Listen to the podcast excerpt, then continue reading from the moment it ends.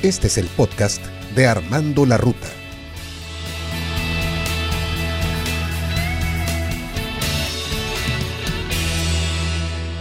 Hola, ¿qué tal? ¿Cómo estás? Me da mucho gusto saludarte de nueva cuenta y te agradezco como siempre que escuches este blog de principio a fin.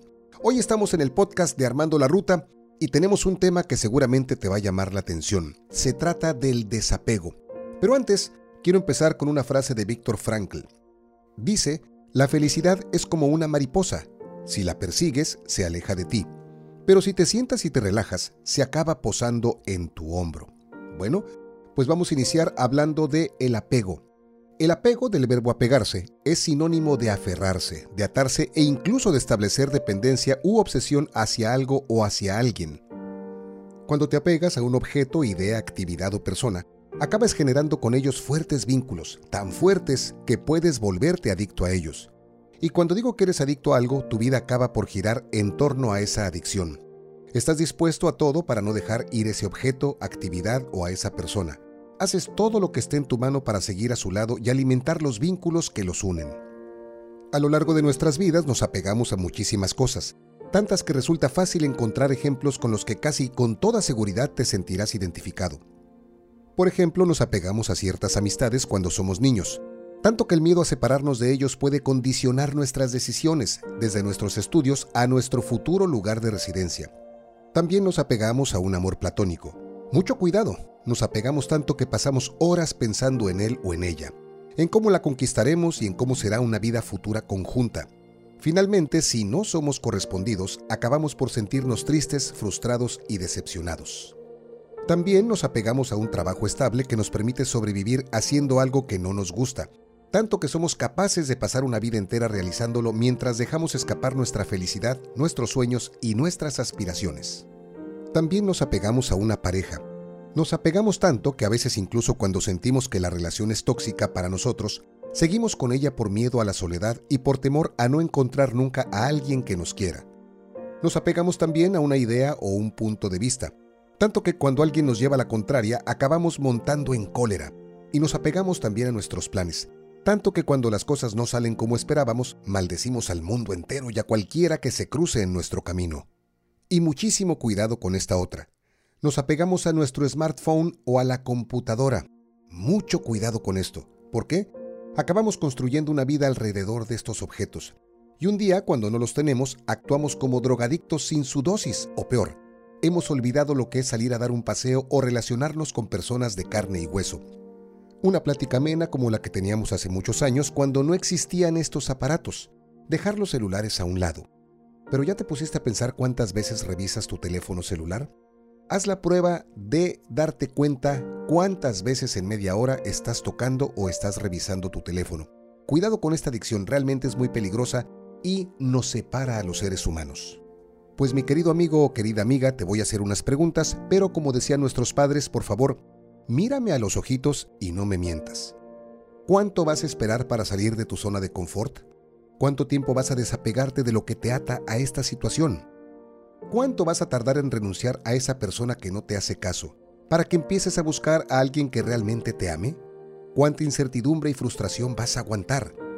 ¿Cuánto tiempo vas a tardar en dejar ese trabajo en el que te explotan y que apenas te da para vivir? ¿Cuántos sueños e ilusiones eres capaz de enterrar? ¿Cuánto tiempo pretendes vivir con una pareja que no te ama y que hace que tu vida sea un suplicio? ¿Cuántos días felices en los que podrías estar con tu amor verdadero vas a malgastar? ¿Cuánto tiempo vas a insistir en defender tu punto de vista solo para tener la razón, aún sabiendo que no la tienes? ¿Cuántas buenas ideas dejarás escapar por culpa de tu orgullo? Seguramente muchas de estas preguntas duelen, y duelen y calan hasta lo más hondo, pero tenemos que ser honestos con nosotros mismos. Hay que tener la capacidad de dejar ir, de rendirse, de dejar que la vida y el universo sigan su curso libremente. Es la capacidad de fluir con la realidad, en lugar de ir contracorriente. Es saber aceptar las cosas que no puedes cambiar y dejarlas marchar.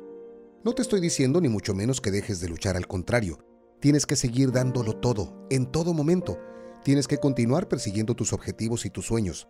Tienes que trabajar duro por lo que quieres y jamás debes de renunciar a tus proyectos e ilusiones. Ojo, pero debes de hacer las cosas sin apegarte, sin aferrarte, sin obsesionarte, sin volverte adicto y por supuesto, sin sufrir. vamos a platicar de algunos principios espirituales que nos ayudan a entender un poquito más el desapego. Tu ego o tu carácter no eres tú ni tampoco es tu cuerpo.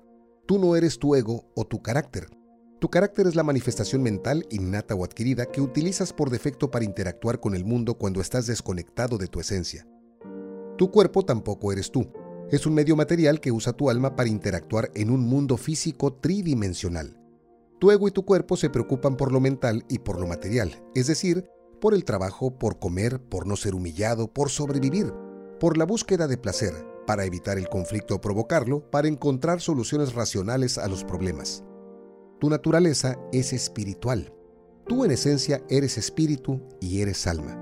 Tu cuerpo y especialmente tu carácter se transforman cuando están conectados a tu alma o esencia, cuando logramos esa conexión, nos comportamos, nos movemos e incluso cambiamos físicamente al conectar con nuestros propósitos más profundos.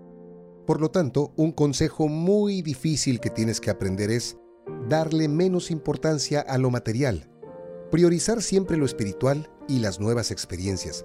Tu cuerpo y tu mente siempre buscan seguridad y supervivencia.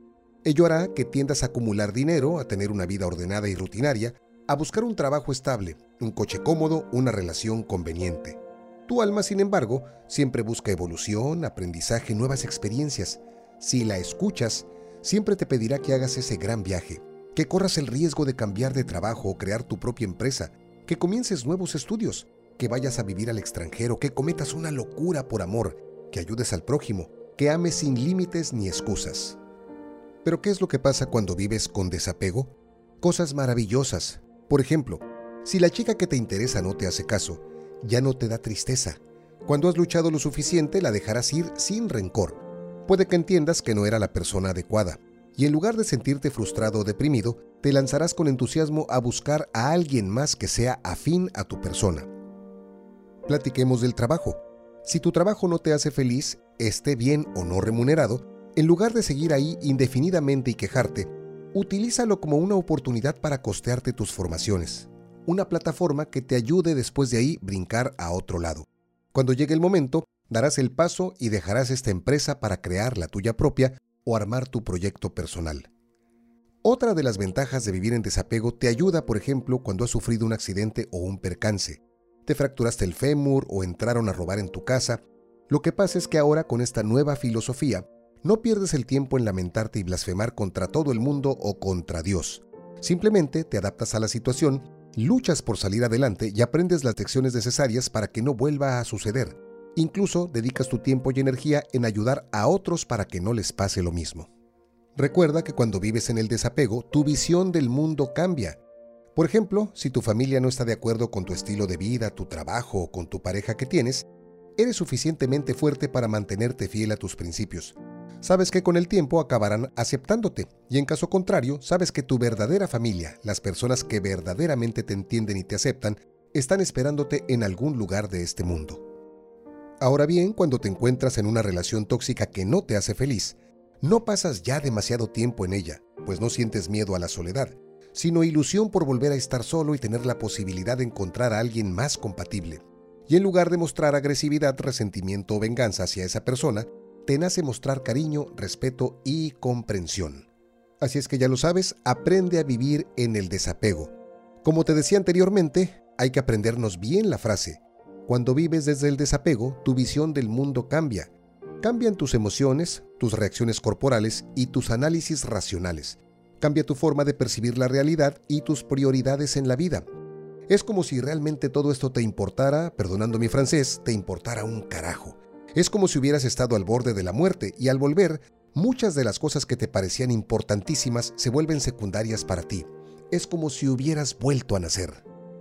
Y bueno, con esto estamos llegando al final de este podcast y te invito a que vivas en el desapego, para que seas una persona diferente, para que ya no sientas con el cuerpo ni pienses con la mente, que lo hagas desde el corazón y desde tu alma, para que ya nada sea lo mismo. ¿Te gustó? Danos tus comentarios, danos ahí tus experiencias, tus sugerencias y te invito para que nos vuelvas a escuchar en la siguiente entrega en otro podcast más de Armando la Ruta. Muchísimas gracias, mi nombre es Armando Bueno, te deseo lo mejor de esta vida. Abrazos y bendiciones. Gracias.